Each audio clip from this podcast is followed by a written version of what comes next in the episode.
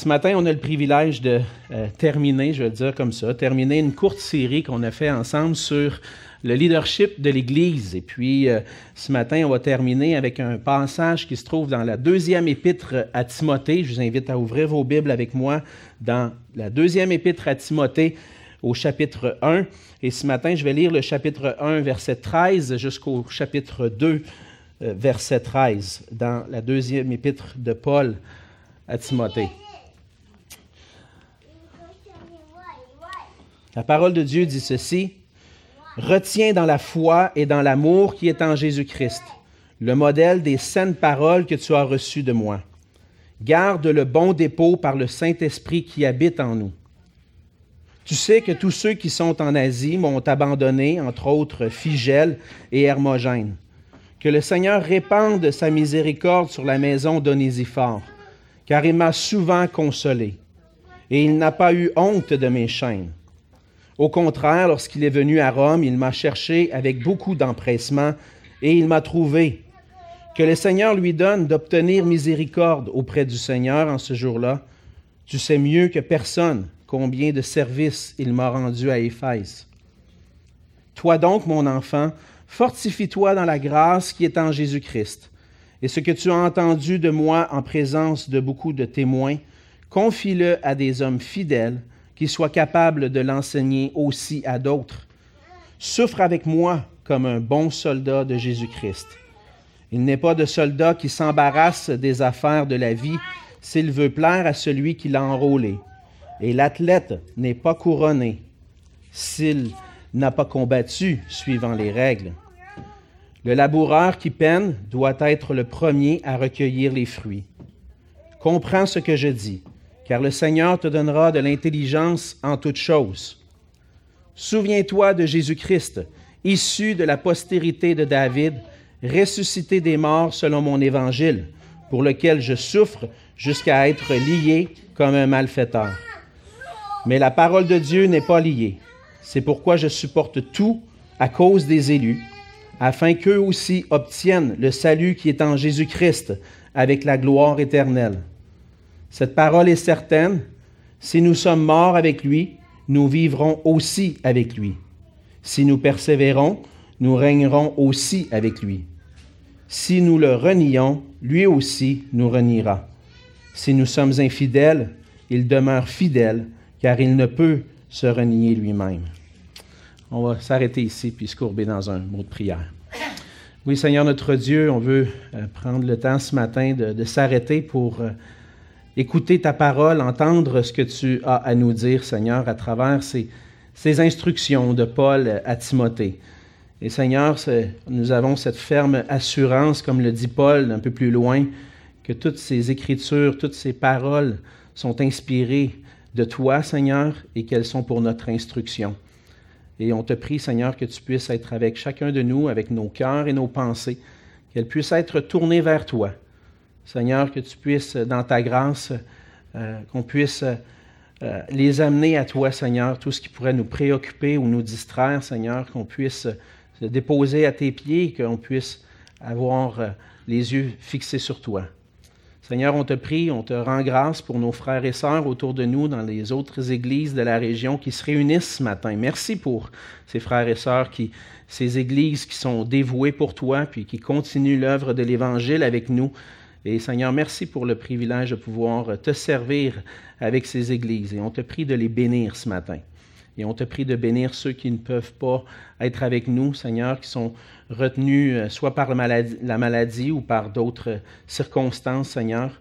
On te prie d'être avec ces personnes qui souffrent.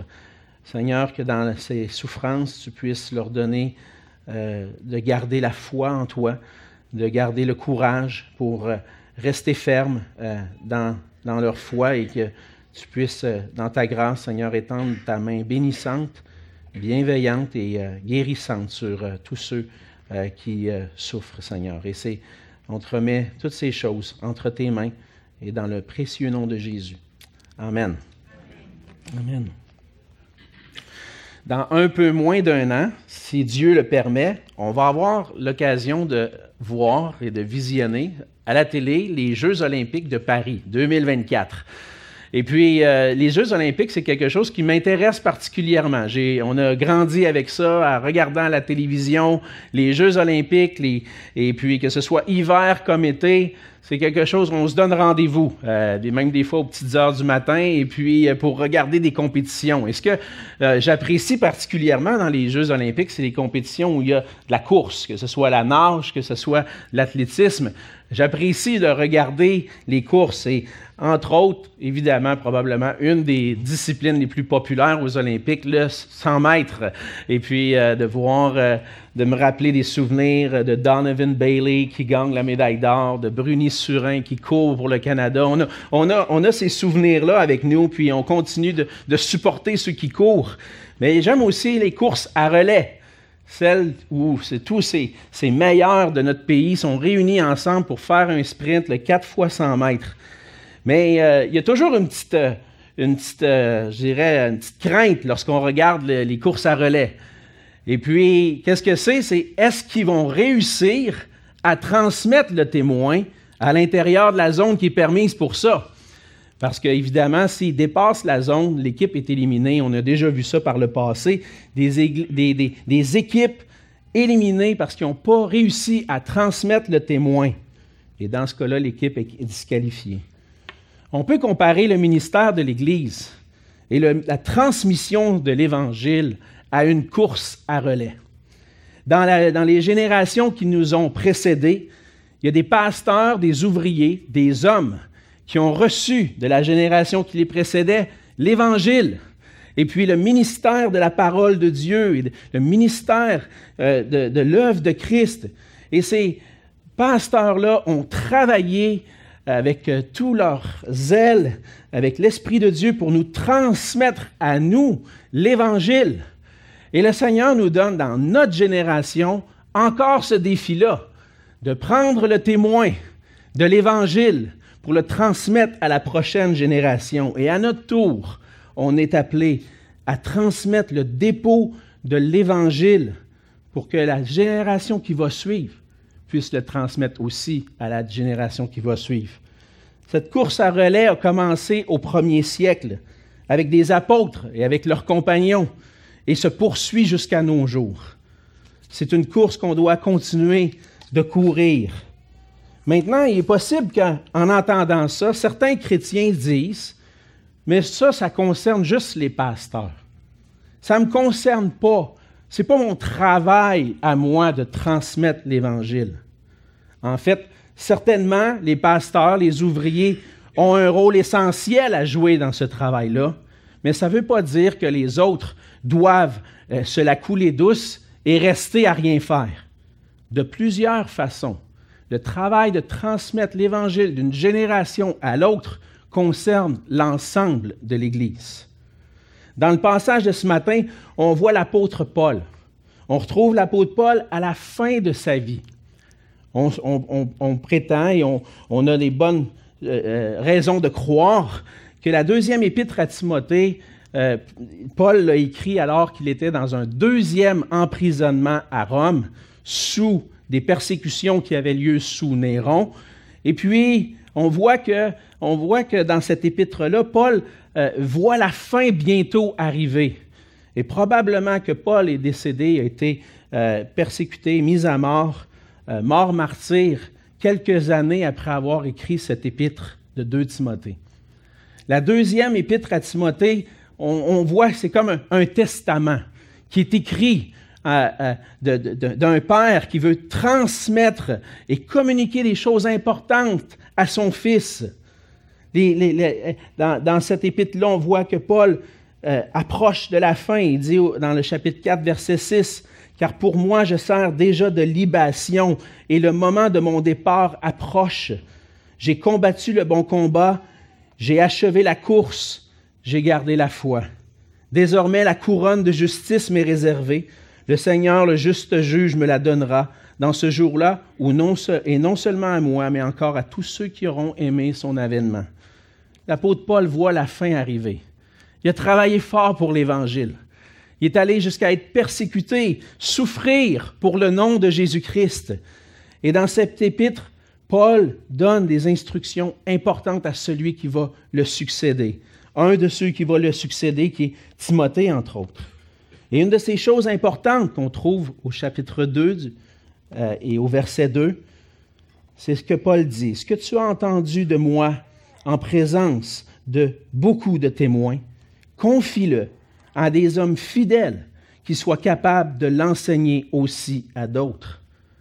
Et on va s'attarder un peu sur cette section du passage ce matin, puis voir ensemble cette exhortation de Paul à Timothée et qu'on peut s'appliquer à nous aussi comme Église aujourd'hui, que le Seigneur appelle les anciens de l'Église à transmettre l'Évangile à des hommes fidèles, capables de le transmettre, de l'enseigner à d'autres. Et là, la question qu'on va se poser, c'est comment ça va arriver? Comment ça va, ça va prendre place dans le ministère de l'Église, tout ça? Premièrement, on voit sur la fin du chapitre 1 que les anciens doivent rester fidèles et garder l'Évangile. C'est ce qu'on voit dans les versets 13 à 18. Timothée doit retenir l'Évangile dans la foi et l'amour. Euh, Paul va donner cette exhortation-là au verset 13. Retiens dans la foi et dans l'amour qui est en Jésus-Christ le modèle des saines paroles que tu as reçues de moi. Timothée avait reçu de Paul l'Évangile. Et non seulement l'Évangile, mais aussi un modèle de foi, un modèle d'amour. Les saines paroles, en fait, quand Paul fait référence aux saines paroles, il fait référence à cet Évangile fait référence à la parole de Dieu qui avait été transmise, les paroles de Timothée que Timothée avait reçues de Paul, mais non seulement de Paul, mais aussi de ceux qui avaient eu une influence dans son enfance. Paul, euh, Timothée avait reçu euh, de sa mère et de même de sa grand-mère les paroles de l'écriture de l'Évangile au, chapitre 3, verset 15. Paul va dire à Timothée, euh, ben en fait, un petit peu avant, au verset 14, Toi, demeure dans les choses que tu as apprises et reconnues certaines, sachant de qui tu les as apprises. Dès ton enfance, tu connais les saintes lettres qui peuvent te rendre sage à salut par la foi en Jésus-Christ. Paul avait reçu de, sa mère, de sa grand-mère, les paroles, mais il avait aussi reçu de Paul Qu'est-ce que ça veut dire être un ministre de Jésus-Christ? Qu'est-ce que ça veut dire être un ministre de l'Évangile? Et on voit que Timothée avait vu en Paul non seulement quelqu'un qui lui enseignait l'Évangile, mais aussi un modèle de comment vivre l'Évangile. C'est des, des, paroles qui ne restent pas seulement des paroles en l'air, mais qui ont une implication. Et ces paroles-là impliquaient une vie et un ministère dévoués à Jésus-Christ, comme Paul l'a vécu. Ça montre que l'Évangile, ça ne doit pas seulement être connu, mais ça doit être vécu. Paul exhorte Timothée à rester fidèle, à retenir dans la foi les paroles, la vérité de l'Évangile. Il dit, retiens dans la foi et dans l'amour. Et déjà à l'époque de Timothée, euh, à cette époque des débuts de l'Église, Timothée avait déjà été témoin de ceux qui s'éloignaient de l'Évangile, de ceux qui tordaient le sens des Écritures et qui s'éloignaient de la vérité. Il avait vu que certains avaient été infidèles par rapport à l'Évangile. Mais lui devait rester fidèle, devait retenir dans la foi les paroles, en suivant le modèle de l'apôtre Paul. Il devait demeurer fidèle à la, à la vérité de l'Évangile. Rester fidèle voulait dire se retenir des erreurs, se tenir loin des erreurs commises par ceux qui enseignaient des fausses doctrines et rester attaché à l'Écriture. Il devait rester dans la foi, demeurer dans la foi aux Écritures. Et non seulement cela, demeurer et le garder non seulement dans la foi, mais aussi dans l'amour. Dans l'amour, ça signifie l'amour que produit l'Évangile dans nos vies. L'Évangile a un effet. il produit quelque chose en nous. On a chanté tout à l'heure avec les enfants. Tu dis que tu crois en Dieu, il y a un effet à ça. Il y a une obéissance qui va suivre. L'Évangile a un effet dans ta vie. Tu vas avoir la foi en Dieu, tu vas rester attaché à la vérité, mais ça va aussi se manifester dans l'amour, un amour pour Dieu, puis un amour pour ton prochain. Cet amour pour le Seigneur Jésus, Timothée l'avait vu dans la vie de Paul, qui était, prêt à tout, à souffrir, à aller jusqu'à mourir pour le nom de Jésus-Christ. Paul aimait son Seigneur. Paul aimait son Sauveur. Et puis on, le voit à, être prêt à aller jusqu'au bout, quoi qu'il en coûte. Je vais l'aimer jusqu'au bout, et je vais vivre pour lui. L'Évangile produit un amour pour le Seigneur Jésus, qui nous, amène à être prêt à tout. Mais non seulement ça, non seulement un amour pour Dieu puis pour le Seigneur Jésus, mais aussi un amour pour les âmes, pour ceux que, que Dieu a donnés. Timothée l'avait vu aussi dans la vie de l'apôtre Paul. On a lu tout à l'heure au chapitre 2, verset 10. Paul était prêt à dire, je supporte tout à cause des élus, afin qu'eux aussi obtiennent le salut qui est en Jésus-Christ avec la gloire éternelle.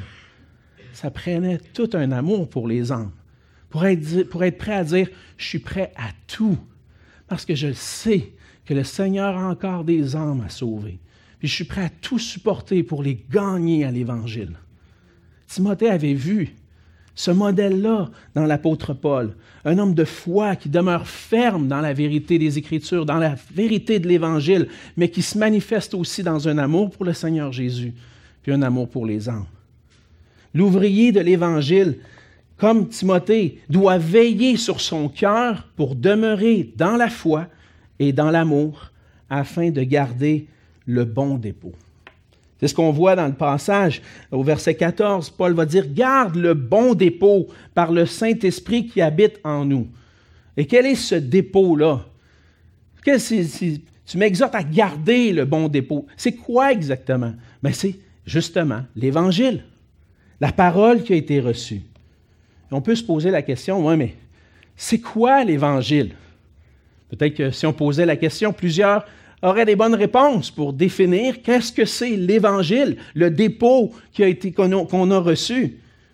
Mais l'Évangile, dans le passage, c'est les saines paroles. Et ces saines paroles-là concernent une personne, Jésus-Christ. L'Évangile, c'est un mot qui veut dire bonne nouvelle. On pourrait dire la bonne nouvelle de Jésus-Christ. Ça, c'est traduire littéralement ce que veut dire évangile en tant que chrétien, c'est la bonne nouvelle de Jésus-Christ. Ah, mais c'est plus que simplement une bonne nouvelle qu'on peut entendre des fois peut-être recevoir d'un ami ou de quelqu'un de notre famille, une bonne nouvelle. Non, la bonne nouvelle de Jésus-Christ, c'est la plus belle nouvelle que quelqu'un peut entendre. Ce que quelqu'un, ce que tout homme a besoin de découvrir, c'est quoi cette bonne nouvelle-là? Et Timothée avait reçu ce dépôt-là. Et pour apprécier à sa juste valeur l'Évangile, la bonne nouvelle, on a besoin, frères et sœurs, et tous ceux qui sont réunis avec nous ce matin, de se rappeler aussi de la mauvaise nouvelle. Avec le temps, mon expérience dans la vie chrétienne, avec les années, j'ai découvert que plus je prenais le temps de méditer sur la mauvaise nouvelle, plus j'apprenais à apprécier la bonne nouvelle. C'est comme, par exemple, vous avez un rendez-vous chez le médecin, puis le médecin a une nouvelle à vous annoncer, deux nouvelles. Il dit, j'ai une mauvaise nouvelle, puis une bonne nouvelle. Ben, commence avec la mauvaise? Hein? Ah, la mauvaise nouvelle, c'est que tu as une maladie cette maladie-là peut te mener jusqu'à mourir. T'en as-tu une bonne nouvelle, là? Ben, il y a un médicament qui existe pour traiter cette maladie-là. Imaginez, hein? Lorsqu'on réalise, qu'on entend cette mauvaise nouvelle-là, on dit Qu'est-ce qui va m'arriver? Et tout de suite, la bonne nouvelle vient au secours de mon état. Et c'est ce que l'Évangile est. L'Évangile, si on veut l'expliquer comme il faut, il faut expliquer la mauvaise nouvelle. La mauvaise nouvelle, c'est que nous sommes tous devant le Dieu juste et saint, devant notre Créateur des pécheurs. Et que le péché mérite une condamnation. Le péché mérite la mort éternelle, la séparation d'avec Dieu pour l'éternité. Le péché mérite l'enfer, un lieu de souffrance éternelle, parce que nous avons péché contre le Dieu saint. Je sais que quand je raconte, cette, quand je dis ça, vous allez dire, ben voyons donc. Mais ça, c'est la mauvaise nouvelle. Et c'est notre réalité à nous tous. Par nature, nous sommes des pécheurs, coupables, condamnés, perdus devant le Dieu saint et juste qui a tous les droits sur notre vie. Et, mais c'est là aussi que la bonne nouvelle entre en jeu. Dans sa grande miséricorde et dans sa grande bonté, le Seigneur a eu pitié de notre état. Il a vu notre misère. Il a vu qu'on était perdu dans nos péchés. Il a vu qu'on était coupable, condamné. Et dans sa miséricorde, il a envoyé son Fils Jésus-Christ pour venir nous sauver de la condamnation éternelle. Et Jésus-Christ, en venant sur la terre, a, a vécu une vie parfaite, lui-même sans jamais pécher, pour devenir et pour être puni, pour devenir une victime parfaite et pour être puni à notre place à la croix. Lorsque Jésus est allé jusqu'à la croix, en fait, il n'était pas seulement rejeté par les Juifs ou par les Romains, il était en train d'accomplir la volonté de Dieu, que le Fils de Dieu devait mourir pour les péchés du monde. Jésus sur la croix a pris sur lui nos péchés. Il a pris sur lui la punition qu'on méritait en mourant sur la croix. Il a payé pour nos péchés. Et ensuite, il est ressuscité des morts pour montrer qu'il a eu la victoire sur le péché, sur la conséquence du péché, sur la mort, pour montrer qu'on peut avoir non seulement le pardon, mais la vie éternelle. Et maintenant, on peut trouver en lui ce pardon, la paix avec Dieu, la réconciliation avec Dieu et la vie éternelle avec Dieu pour toujours.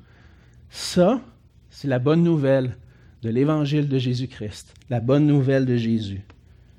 Et lorsque nous plaçons notre confiance en Jésus-Christ, lorsqu'on vient au Seigneur dans la repentance, reconnaissant notre péché, et qu'on place notre foi en qui il est et ce qu'il a fait pour nous, on peut avoir cette réconciliation. Voilà l'évangile, le dépôt que Timothée avait reçu et que nous avons reçu et par l'œuvre du Saint-Esprit, on doit persévérer dans ce que nous avons reçu. On voit dans le passage que Paul va ben, mentionner, euh, dans le fond, à Timothée, verset 14, Garde le bon dépôt par le Saint-Esprit qui habite en nous. Tu ne vas pas réussir à faire ça par toi-même. Tu as besoin de la puissance de l'Esprit de Dieu dans ta vie pour réussir à garder fidèlement dans l'amour l'Évangile, le dépôt que tu as reçu. Mais Paul a été témoin dans sa vie de d'autres qui n'ont pas retenu l'Évangile. Il va mentionner au verset 15 l'exemple de Figel et Hermogène, qui ont abandonné Paul dans son ministère et probablement abandonné l'Évangile. Mais il y en a d'autres qui l'ont gardé. Et puis Paul mentionne Onésiphore, qui a été une consolation pour Paul. Et puis, euh, à travers ça, ben, Paul a trouvé sa consolation. J'ai perdu des gens, qui ont abandonné, mais j'ai aussi des gens qui m'ont soutenu, qui m'ont continué dans cette, dans dans cette œuvre-là. Et puis, depuis le début de l'Église, Dieu a suscité des hommes fidèles qui ont préservé le bon dépôt. Certains avaient abandonné et en sont revenus à l'Évangile. La période de la réforme protestante est un bel exemple d'un retour à l'Évangile où les gens sont revenus à découvrir l'Évangile de Jésus-Christ après avoir entendu les enseignements de l'Église catholique romaine. Ils ont découvert l'Évangile à nouveau. Et ils l'ont transmis aux prochaines générations. Et cet Évangile, la bonne nouvelle de Jésus-Christ qu'on a reçu, on doit le préserver, le garder devant toutes les attaques qui peuvent, qui peuvent survenir. Et c'est notre appel en tant que leader à l'Église, Et nous tous aussi, on est appelés à rester fidèles, à garder l'Évangile. C'est ce qu'on voit premièrement. Si on veut transmettre l'Évangile à la prochaine génération, transmettre le bon dépôt, on doit rester fidèle, garder, retenir dans la foi l'Évangile. Deuxièmement, ben, on doit passer à l'action. Les anciens de l'Église sont appelés à transmettre à d'autres ce qu'ils ont reçu. Et là, je dis les anciens, mais vous allez voir que tous ensemble, on a ce mandat-là. Premièrement, Timothée doit transmettre le dépôt qu'il a reçu. C'est ce qu'on voit euh, dans le verset, euh, chapitre 2, verset 1. Il dit, Toi donc, mon enfant, fortifie-toi dans la grâce qui est en Jésus-Christ. Et ce que tu as entendu de moi en présence de beaucoup de témoins, confie-le à des hommes fidèles qui soient capables de l'enseigner aussi à d'autres. Premièrement, Timothée ne va pas faire ça par ses propres forces. Il doit garder le dépôt par le Saint-Esprit, mais il doit se fortifier aussi dans la grâce qui est en Jésus-Christ. Fortifier dans la grâce qui est en Jésus-Christ, on pourrait dire fortifier dans l'Évangile, retourner à l'Évangile, revenir constamment à l'Évangile pour que son âme soit fortifiée par le Seigneur lui-même. En fait, c'est par la force que le Seigneur donne, par la connaissance de l'Évangile et par le Saint-Esprit, qu'on peut transmettre ce qu'on a reçu. parce que le ministère puis la transmission de l'Évangile, on le voit dans l'histoire de l'Église, se fait au milieu de beaucoup d'épreuves, comme Paul l'a vécu. Pour Paul, c'était d'être persécuté, de souffrir pour l'Évangile. De nos jours, on a des frères et sœurs dans le monde qui combattent et qui souffrent, qui sont persécutés pour l'Évangile aussi. Mais on, a aussi, nous aussi, nos combats physiquement puis spirituellement.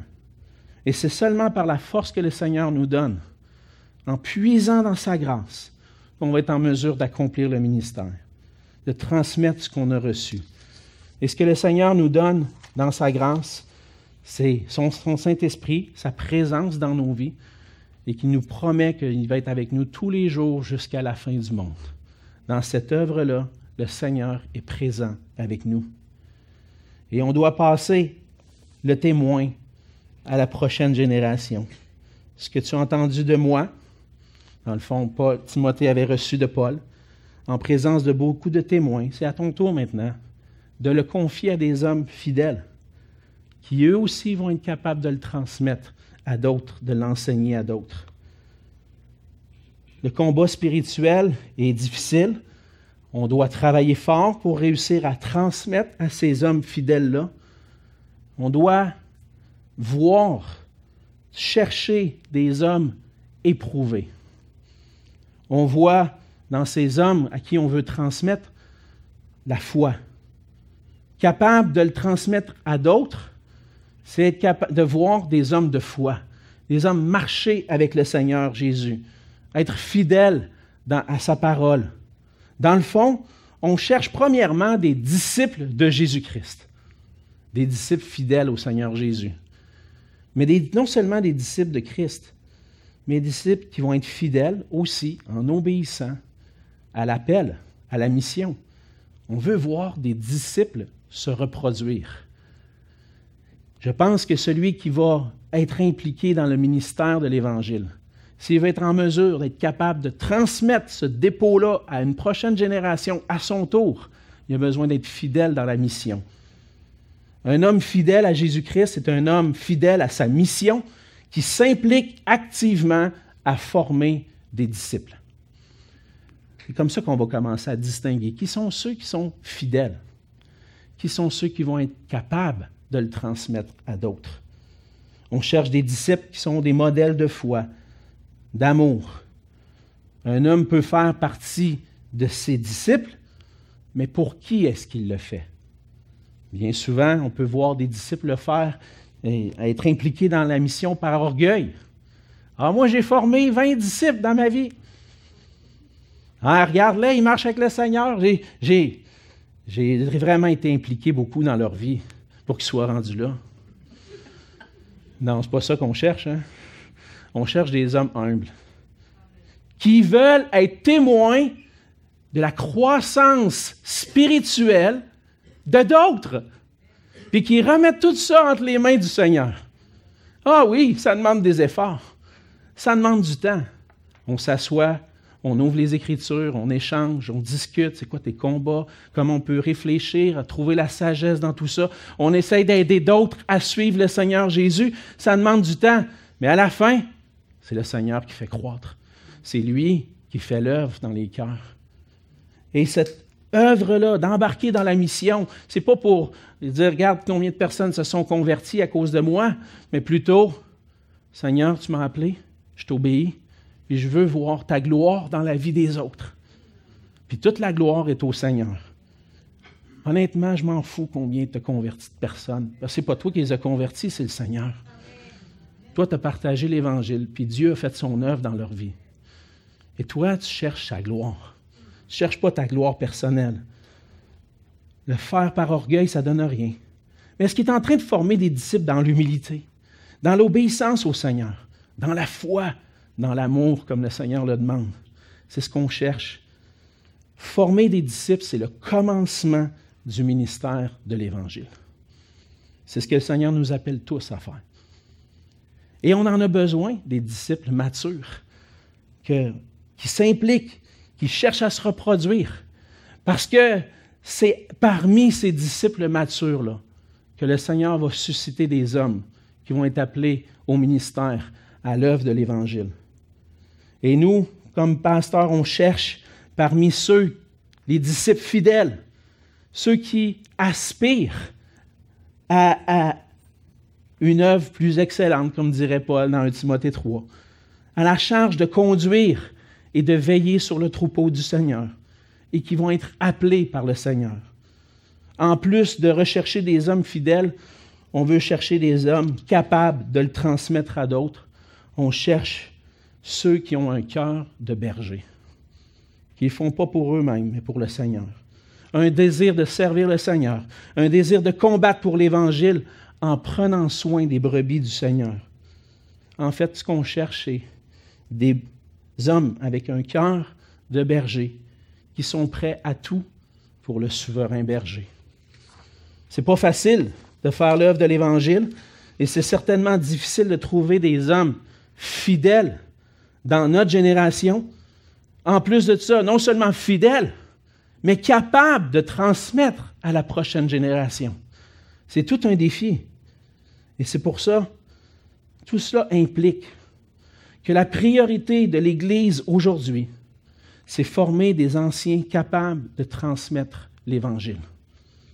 C'est une grande tâche à laquelle le Seigneur nous appelle. Le Seigneur veut aujourd'hui former les leaders de, de notre génération, d'une prochaine génération. Et avec l'aide des ressources qu'on a dans notre association d'Église, on veut travailler à former des leaders dans l'Évangile. Ça veut dire former des leaders dans la connaissance de l'Évangile, comprendre tous les enjeux liés à l'Évangile, défendre la vérité dans notre génération, être capable de discerner la vérité, l'erreur, être capable de saisir et de transmettre cette connaissance conforme aux Écritures, une connaissance théologique qui permet de garder l'Église dans la vérité, et de discerner les faux enseignements. Une compréhension de la mission pour conduire l'Église à vivre l'Évangile. On cherche la connaissance. Ah, on va donner des cours, on va le dire comme ça, des cours des cours de théologie, pour donner la connaissance. Mais est-ce que c'est suffisant? Non, ce n'est pas suffisant. Ça ne s'agit pas juste de savoir. On veut aussi former des leaders qui vivent l'Évangile un leader avec un cœur tourné vers Dieu et les autres. Un, cœur qui reflète l'Évangile dans sa relation avec Dieu. Je ne suis pas en train de servir le Seigneur pour paraître mieux devant le Seigneur ou pour gagner des galons devant Dieu. Donc, le Seigneur m'a déjà entièrement pardonné, accepté en Jésus-Christ. Maintenant, je cherche la gloire de Dieu seul. Je ne le fais pas pour par légalisme, je le fais par honneur au Seigneur et présente des, leaders qui vivent l'Évangile et qui présentent un modèle de Jésus-Christ dans sa relation avec les autres. la connaissance, le cœur qui vit l'Évangile. Maintenant, on veut aussi développer les actions, former des leaders capables de transmettre l'Évangile à travers le ministère de l'Église locale et former des leaders de la prochaine génération. C'est notre appel, notre désir de former ces leaders. Concrètement, ce que ça veut dire pour notre Église? On veut vous présenter où nous en sommes présentement. Comme vous le savez, dans les dernières années, l'Église s'est restructurée pour refléter le modèle biblique dans sa direction. Il y a des anciens qui étaient ici dans l'Église, qui ont été formés et qui ont été mis en place. Il y a un ancien formé ailleurs qui est venu aider à l'équipe des anciens, puis appelé à servir ici. Et là, à partir de ce moment-là, avec un conseil d'anciens qui a été mis en place, on a travaillé ensemble et dire, on veut aussi former d'autres anciens, mais aussi former des diacres capables de soutenir et de faciliter le ministère, comme on a vu la semaine dernière.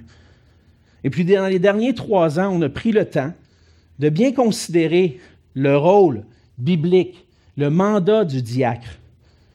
On a décidé, en tant que conseil, ensemble, de ne pas renouveler le mandat des diacres à ce moment-là, parce qu'on voulait prier, discuter, échanger avec eux pour nous assurer qu'on marche ensemble dans la compréhension du rôle de diacre. Certains de ceux qui étaient là en place ont quitté. D'autres, après considération, ont décidé de ne pas renouveler leur mandat immédiatement. Et, par exemple, certains de ceux qui, euh, avec certains autres, ont continué d'avancer, de cheminer. Mais on a pris le temps de considérer parmi ceux qui servent et on était prêt d'avancer avec deux personnes pour vous les présenter comme diacres. Mais dans la prière, puis en regardant leurs dons et leurs aspirations, on en est venu à une conviction que ces deux personnes-là, il était possible que les seigneurs les appellent non pas seulement, non pas comme diacres, je ne devrais pas dire seulement, mais, mais comme anciens dans l'Église. On veut continuer à former des anciens, c'est notre désir, et depuis quelques années, ces deux hommes-là, de chacun de leur côté, ont entrepris une formation théologique. Et on peut dire ensemble, en conseil, qu'ils démontrent par leur vie un amour pour le Seigneur, un amour pour sa parole et un amour pour l'Église. Vous savez déjà, il y a environ un an et demi, on vous a présenté Amex, notre frère Amex Bijou, comme aspirant ancien. Et puis, aujourd'hui, après discussion, et après discussion avec l'autre frère, on est prêt à vous présenter aussi notre frère Gaétan Pierre, Gaétan, connaissez, comme aspirant ancien à partir de maintenant. Mais avec, oui, Amen. Merci Seigneur. On l'a cuisiné. on a beaucoup échangé. Mais on rend grâce à Dieu pour ça, pour sa disponibilité, son cœur, son aspiration. Mais avec notre frère Amex, on est prêt à aller à une étape plus loin. On est prêt à vous le proposer comme ancien en formation. Et là, vous allez me dire, ben, c'est quoi la différence entre les deux? Hein? Bon, OK. Ça, c'est dans nos, dans nos statuts et règlements. Hein? On ne voit pas nécessairement ça bibliquement, mais dans nos statuts et règlements, on a les anciens, on a des anciens en formation, puis des aspirants anciens. Un aspirant ancien, c'est quelqu'un qui est encore un homme encore à l'étape de réflexion quant à son appel. Est-ce que le Seigneur m'appelle? J'aspire, mais est-ce que ça vient vraiment du Seigneur? Alors, on va l'inviter, après discussion avec lui, on va l'inviter aux réunions du conseil. Selon nos statuts et règlements, il n'y a pas le droit de parole. Mais des fois, on laisse parler pareil. On leur demande qu'est-ce que tu en penses, toi? Mais on n'est pas obligé de le considérer. Des blagues. On, prend le temps d'échanger quand même. Mais selon nos statuts et règlements, il n'y a pas le droit de parole. Et ça, c'est l'aspirant ancien. L'ancien en formation, c'est une personne qui voit le plus en plus l'appel du Seigneur dans sa vie et que nous aussi, en tant que conseil, on voit cet appel-là. On prend le temps de discuter, de réfléchir. Et c'est là que Amex est rendu. On peut inviter quelqu'un qui aspire au conseil, on n'a pas besoin de vous consulter pour ça. Mais pour un ancien en formation, on a besoin de prendre un vote en assemblée pour le reconnaître comme ancien en formation. L'ancien en formation va avoir le droit de parole, mais pas le droit de vote au conseil. Donc, vous voyez un petit peu les différences. Mais c'est pour ça qu'on veut euh, probablement, selon notre calendrier, le 29 octobre prochain, dans une courte réunion de membres après la célébration, vous présenter notre frère Amex comme ancien en formation. Et d'ici là, ben, on va s'arranger, Amex, on ne s'en est pas encore parlé, mais on aimerait ça entendre, ton témoignage, comment le Seigneur t'amène, euh, où tu es rendu.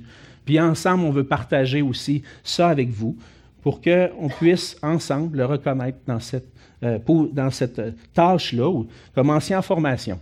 Juste vous mentionner qu'Amex a commencé une formation théologique, mais avec les nouvelles possibilités avec le séminaire, avec Sembec, entrevoit d'entreprendre un, programme au niveau de la maîtrise à partir de l'hiver. Donc, on est tous dans les, dans les choses pour ça, mais puis déjà, Gaétan est en train d'étudier aussi avec euh, un autre séminaire. Euh, on ne le dira pas, là, mais euh, fais des blagues. Avec la faculté de théologie pour une maîtrise, puis il est déjà avancé dans son programme. Mais tout ça pour dire que c'est là qu'on est rendu. Vous allez dire, ouais, mais il n'y a pas de diacre. Inquiétez-vous pas. C'est dans notre cœur d'en avoir. C'est dans notre cœur d'avancer avec ceux qu'on voit la possibilité, puis on espère pouvoir avancer dans ce sens-là. Et c'est notre désir, comme Église, de continuer de nous investir dans la prochaine génération pour transmettre l'Évangile à des hommes fidèles, capables de l'enseigner à d'autres. Et c'est notre appel, c'est ce que le Seigneur veut pour nous. En terminant, quelle est votre part dans la formation des ouvriers qui vont prendre le flambeau ou prendre le témoin pour le porter pour la gloire du Seigneur? Je l'ai dit, il y en a qui disent Ah, ça, c'est la job des anciens. En partie. Mais je veux vraiment vous inviter à considérer de vous engager dans la mission du Seigneur à former des disciples.